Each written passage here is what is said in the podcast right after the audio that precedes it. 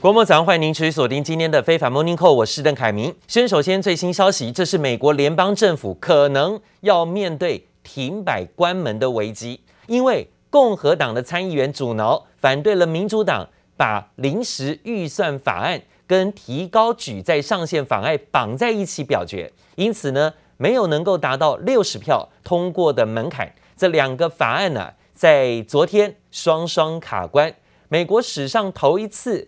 公债违约的危机是逐步的在逼近当中。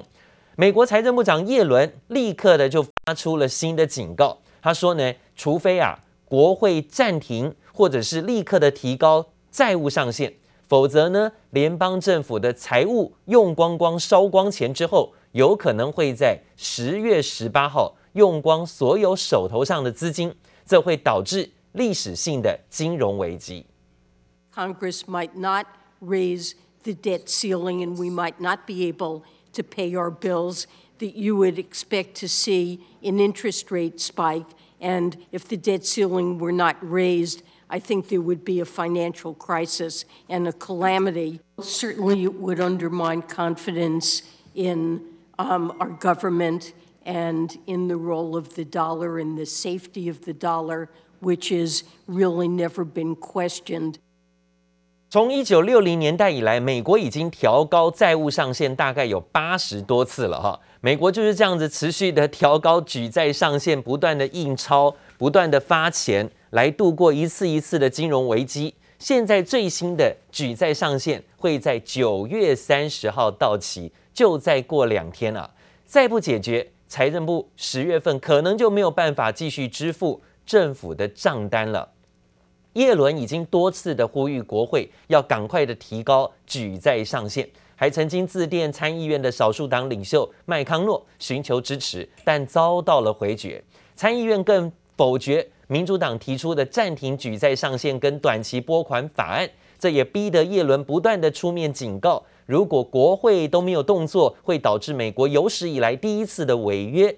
这会对美国经济造成严重的后果，可能呢会面临更大的全球金融性的危机跟经济衰退的风暴啊！就在美国财长耶伦再次提出警告，美国即将爆发财务危机的警告声当中，昨天呢恐慌指数啊就向上飙高，超过了百分之二十三，十年期的美债殖利率突破了百分之一点五。这样的情况呢，导致了啊，在今天股市的部分出现了重挫，血洗一片，呈现了四大指数一片走跌，血海的压力。科技类股市领跌的，道琼指数收黑了超过五百点，纳斯达克指数更是大跌了四百多点，跌幅呢超过百分之一到百分之二点八左右。但是呢，跌最重的是费半指数，大跌了超过百分之三点八。跌幅有百分之三到四左右，而且跌了一百三十一点。艾斯摩尔应用材料还有包括台积电的 ADR 都重挫拖累，费半指数的跌势颇重啊。今天 S M P 五百种指数也下跌超过有百分之二的下跌幅度。日前白宫召开了全球半导体会议，今天呢，韩国的媒体爆料说，白宫啊。要求全球的晶片厂商四十五天之内自愿性的交出你的存货，还有客户的订单数量。这多数的半导体厂啊不愿意回应这一项牵涉机密的要求。但是有媒体就询问啊，说如果晶圆厂不愿意交出数据，你美国打算怎么做呢？美国白宫的高层说啊，必要时会祭出制裁。这样的说法呢，的确让市场啊相当的惊讶啊。白宫已经吃相到这种地步了吗？要求厂商啊交出机密的资料，不然的话我要制裁你。这是南韩财经媒体的报道，今天的爆料说，美国政府呢要求台积电、跟三星电子以及海力士、英特尔等等的晶片制造商，在十一月八号之前交出你的客户名单、库存状况，还有未来的生产计划等等，这些资料都算是机密。那找出呢，想要造成全球晶片短缺的原因。对此啊，台积电呢被点名，但是昨天不予评论这项消息。业界人士说呢，美方要求让这些公司提出的数据跟资料是相当困惑困扰的，因为这些都牵涉到客户的机密问题，还有当然就是业界之间的机密哈，避免呢消息意外曝光，可能啊会变成了在商场上的这个弱点。这晶片荒的来源现在是来自于美国车用晶片的短缺，但是三星在这个领域的业务不多，海力士的销售晶片大多是记忆晶片，目前是还供过于求。在这种情况之下呢，美国政府向整个业界要求提供资料是令人难以理解。有人说呢是向台积电而来了啊，晶片的产业客户资料是最高机密啊。这一旦公布，可能会对广泛的商业活动造成很重大的影响。此外呢，库存还有包括生产数据，如果公布，可能会对晶片的价格也造成重大的冲击。昨天呢、台积电的 ADR 大跌了啊，还有费半指数重挫拉回啊，大概呢也多少跟这个原因是有相关联动关系的。而韩国产业经贸研究院解释说，库存资料的保密原因是为了让价格稳定。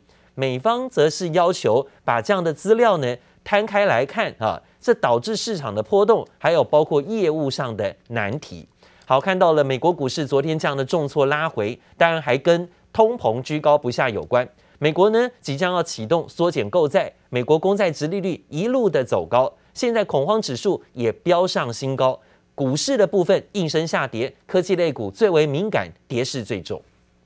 万物齐涨的情况恐怕真的不远了。又一个大宗商品价格大涨，纽约棉花期货价格创下二零一一年以来新高。Cotton hit, I, I saw this headline. Cotton hit one dollar per whatever unit they use. Sorry, I'm not a big cotton trader here, but that was the first time, the first time it's reached that level since 2011.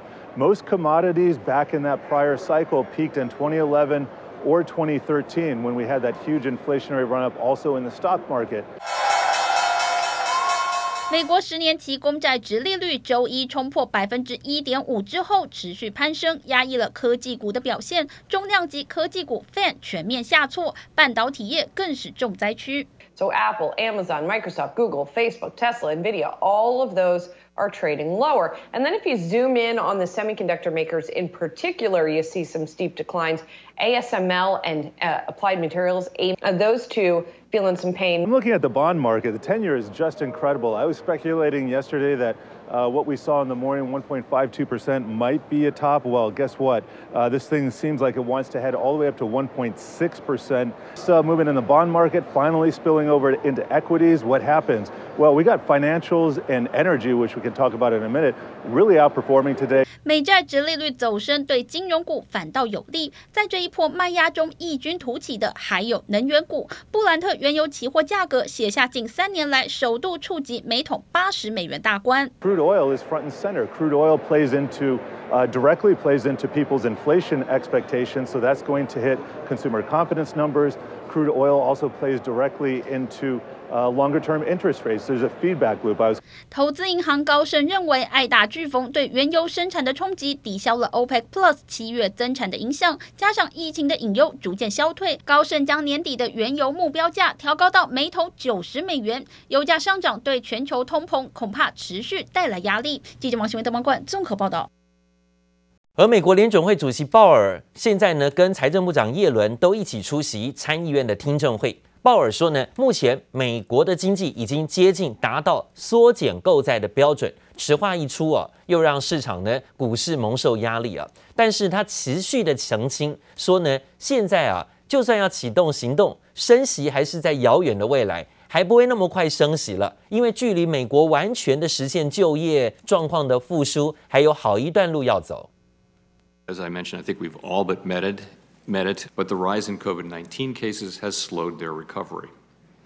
Household spending rose at an especially rapid pace over the first half of the year, but flattened out in July and August as spending softened in COVID sensitive sectors. Additionally, in some industries, near term supply constraints are restraining activity. Factors related to the pandemic appear to be weighing on employment growth. These factors should diminish with progress on containing the virus.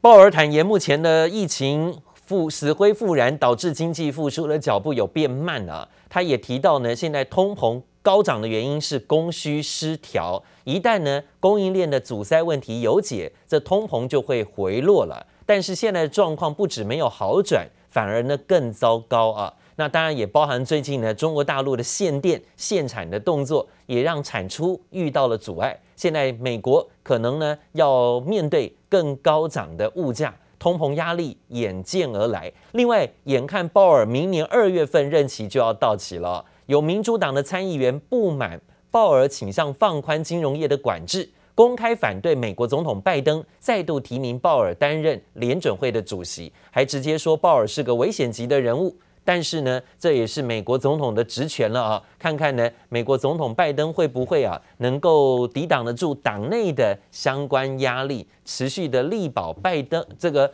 鲍尔持续连任啊，就持续关注了。另外呢，则讲到。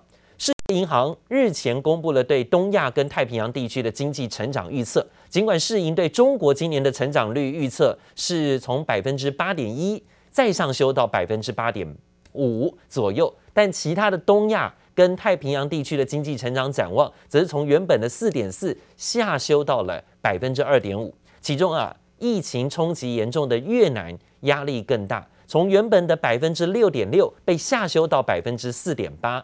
马来西亚呢，从百分之六直接砍半，砍到了百分之三点三了。这反映了新的变种病毒重创了当地的制造业跟旅游业，疫苗的接种率又偏低，所以呢是阻碍了经济复苏。世银预测最快明年上半年呢、会受影响的国家景气才可能恢复活络一点，但也呼吁长期而言，唯有深化改革才能够避免呢经济成长骤减的这种压力啊。另外呢，全球能源荒现在呢危机加重了。布兰特原油的价格出现了走高，在盘中呢一度冲过了八十块美金的关卡，但是最后涨幅收敛，最后收在七十九点零九美元。但是呢，在期货的部分呢，今天还是维持在高档震荡哦，这一点倒是要特别注意。目前呢，在纽约原油期货的价格是回到了七十五块左右，震荡拉回，涨多拉回。布兰特原油期货呢，也是涨多拉回，目前是在七十九块，但是接近八十元大关。加上了美国天然气的期货价格也攀高到了七年多的新高，投资人呢是预测天然气供给的危机可能会扩散到原油的市场了。冬天又要来了，所以导致了美国跟欧洲的能源价格不断的在走高，也引起市场担心全球新的能源危机啊。而说到呢，这种缺油状况在哪里？最近最明显的，这是在英国。英国现在居然有加油站加不到油的情形，到底怎么回事？有人说呢，跟英国缺工有关。这也要回归到之前英国脱欧之后所造成的后遗症了。原本以前呢，欧盟的一些工人哈，跑到英国去当卡车司机，载这些汽油去放到这个加油站当中。但是呢，英国脱欧之后啊，这些司机呢就回到欧盟去工作，不想在英国工作了，免得在英国工作你会变成外国人，要被课以重税。这些人呢，本来薪资就没有特别高了，所以啊，干脆回到欧盟去找工作。所以英国出现了重型卡车司机人手不足的工人荒。连带的影响汽油的供应，现在呢导致英国各地啊许多民众害怕加不到油，开车大排长龙。一些不耐酒后的民众呢，甚至带着宝特瓶大桶的塑胶桶，是看到有油枪就抢着装。I just started looking last night. I was driving around for two hours. Nothing came by all these up this way, up at Park Royal. Nothing. Got a delivery at Park Royal Asda at about 10 o'clock last night, but uh. Crazy. 英国的运输大臣呼吁民众啊，不要再拿塑胶桶、宝特瓶装油了啊！说呢，这迹象显示情况有在好转了，啊甚至呢，也呼吁啊，说平常要恢复正常加油的习惯，不要囤积啊，而且这样很危险啊，把油放在家里了。但民众的恐慌性加油情况似乎没有缓解，因为呢，就是加不到才会紧张啊，所以导致加油站前都大排长龙，甚至呢，还有人为了加油抢油枪大打出手啊。另外呢，中国推动了能耗双控的政策，现在可能风暴会持续扩大哦。各地的限电措施已经从东南沿海往华北、往内陆来做扩散了，受到影响的城市大概有二十个省市。中国说呢，要碳中和，要节能减碳，哎，一纸命令下来呢，全中国都要施行啊相关的命令，而且呢是断然施行。这当然对经济、对产业也造成了断电的危机了啊，会有供应上的冲击压力，甚至会影响到部分的民生用电。中国台商圈是互相传递讯息说，能耗双控看起来不是短时间的政策，限电时间会拉长，十月份呢会恢复正常供电，几率是相当渺茫。而国际重大事件呢又冲击不断，中国的限电重创了电子产业啊，这些惨就是真的凄惨的惨，很多电子业呢现在突然面对要停工，甚至说呢哇那没办法就直接放中国的十一长假去了。所以昨天台北股市的部分也出现拉回修正，特别是半导体可能呢会加重哦供应原料的短缺冲击压力。半导体的龙头指标股台积电昨天领跌重挫，跌了在盘中有将近十块啊，收跌八块五百九十四块哈。今天呢又掼破了季线，而中国的双控事件呢也引发市场担心，现在会不会出货不顺？货没了，那运输可能也不需要拉高运价，所以需求降温，运价大跌。货运股的部分呢、由货柜三雄带头领跌。现在看到了长荣、阳明、万海都走低，跌幅超过百分之二到百分之五。其中呢，外资昨天呢、也趁机的调节台呃这些货柜三雄的个股啊。好，但是呢。塑化股却是受惠的，哈，原物料族群个股受惠的，水泥、塑化跟造纸类股可能受惠，特别是塑化类股，因为油价在走高，目前看起来就只有这一块呢是比较清晰啊，看到前景刚好进入到第四季的旺季啊，所以呢，塑化类股强攻，台塑集团昨天以台塑跟南亚攻高到了新高点。而紧追在后的是台塑化跟台化，哈，现在呢基期低一点，看起来是不是有补涨空间？好，跟台塑、南亚创高相比，台塑化跟台化呢反而基期比较低。另外呢，就是二线塑化股表现最强势啊，二线塑化当中的台剧雅聚、华夏啊这些个股呢，昨天维持续强。那台剧集团也证实了这项消息，中国大陆的限电限产措施。导致了相关的原料需求转单跑到了台湾来，所以他们现在接单畅旺啊，这个讯息面拉动了二线塑化股的走高。好，在国内呢，相关的投信投顾业啊，怎么看待这件事情？说短期之内啊，限电不确定因素很大，可能对电子股未来的营收有影响，所以就建议投资人呢短打为主，采取买黑卖红的策略。现在呢是月季线有反压，大概在一万七千三百点附近是压力，但是呢往下看半年线又是支撑，一万七千一百八十点当做下档支撑啊。好，另外讲到了中国大陆国务院昨天发布了中国全面小康白皮书，这次呢一步一步的这个动作到位，为的就是啊让中国回到所谓全面小康的社会。避免呢贫富差距越拉越大。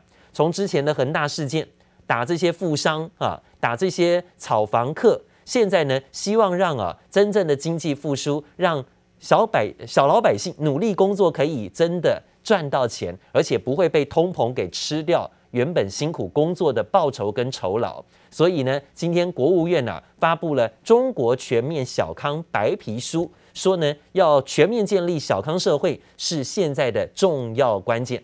好，绝对不会让任何一个人掉队，也不会让任何一个区域落下，不会让一个民族滞留在后，变成了在末段班。白皮书当中提到了中国要从小康之家到小康社会，整体全面小康。当然，这些字啊，有三万多字的白皮书呢，整个阐述了要达到这种目标的历程跟方向。大陆国家统计局局长说呢，大陆要全面建立成小康社会啊，是要把贫困的现象不断的减少，那也希望人民日益的富裕起来。所以最近呢，不管是限电停产啊，要拉高的就是这些产品的报酬，希望呢定价权可以在中国手上，而不是做全世界的廉价劳工啊。在这样的情况之下呢，的确是有这种政策的味道，也值得关注。大陆进一步要控制或缩小贫富差距，又要做大蛋糕，也要分好蛋糕。现在呢，在扩大就业、增加居民收入的部分呢，是特别的写入了在所谓全面小康白皮书当中啊。